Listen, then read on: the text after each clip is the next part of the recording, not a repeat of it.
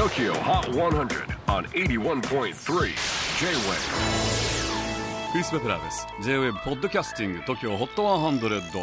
えー、ここでは今週チャートにしている曲の中からおすすめの一曲をチェックしていきます。今日ピックアップするのは76位初登場ルーカス・グラハムラブソングス2012年にデビューしたデンマーク出身のバンドルーカス・グラハムそうなんです。バンド名はボーカルの名前から取ってるんですね。バンヘイレンやボンジョビやマリリン・マンソン的な感じです。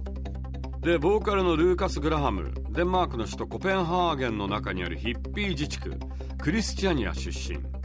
2015年にリリースした「セブンイヤーズ」が世界的に大ヒットしグラミー賞にもノミネートされ一躍ブレイクしました。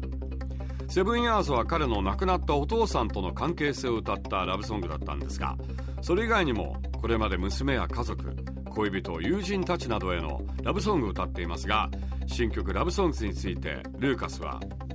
今までの普遍的なラブソングとは真逆のラブソングだよ。ラブソングの解釈は聴く人それぞれによって違うし中にはあるラブソングがまさに自分のことだって思う人もいるよね。それがとても面白いと思ってそれについて曲を書くことにしたんだ。Number 76 on the latest Tokyo Hot 100 countdown. Lucas Graham Love Songs. J-WAVE PODCASTING TOKYO HOT 100